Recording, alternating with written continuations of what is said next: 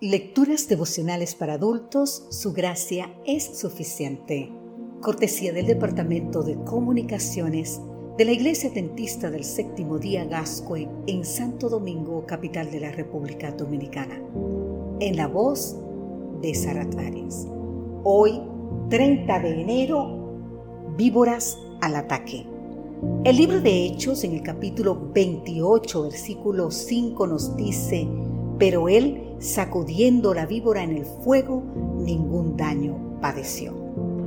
Aldin Nobel Adilan, joven indonesio de 19 años, sobrevivió 49 días a la deriva en alta mar, sobre un criadero psicocola flotante donde trabajaba, cuando los fuertes vientos rompieron las amarras y lo dejaron a la deriva.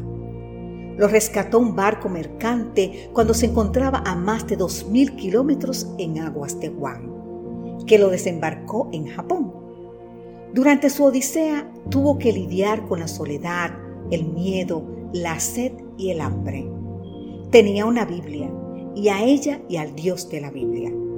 A ellos se aferró. Después del rescate, volvió con mucha alegría al seno de su familia.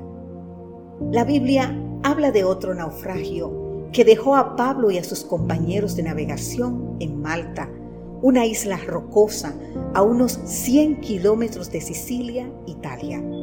Fueron recibidos por los isleños con frío, pero con cálido trato, salvados de un gelido mar que hayan alrededor de una hoguera calentándose.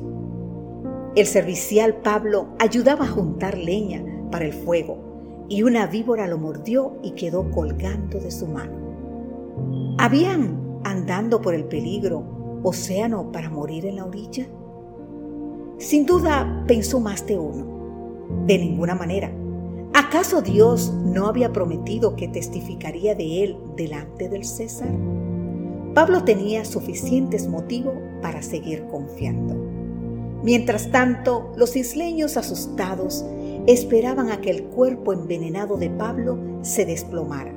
Pensaban que estaba en presencia de un malhechor encadenado y que habiéndose salvado del naufragio era alcanzado por Dique, la diosa hija de Zeus, que personificaba la justicia moral.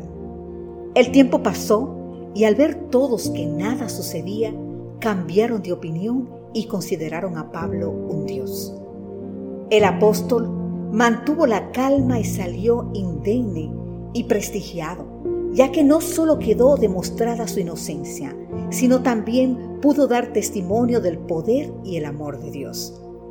Este hecho no solo muestra el valor de confiar en el Señor, sino también cuán inestables son nuestros juicios, ya que los isleños pasaron de considerarlo un reo a considerarlos un Dios.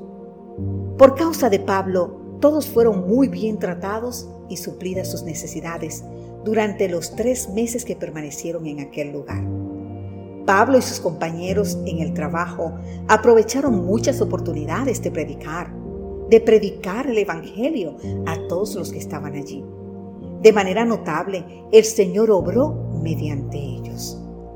El compromiso de Pablo con la misión y la esperanza era tal que nada podía detenerlo ni los naufragios, ni las víboras, ni las supersticiones. Querido amigo, querida amiga, la esperanza no es la convicción de algo que saldrá bien, sino la certeza de que algo tiene sentido independientemente de cómo resulte.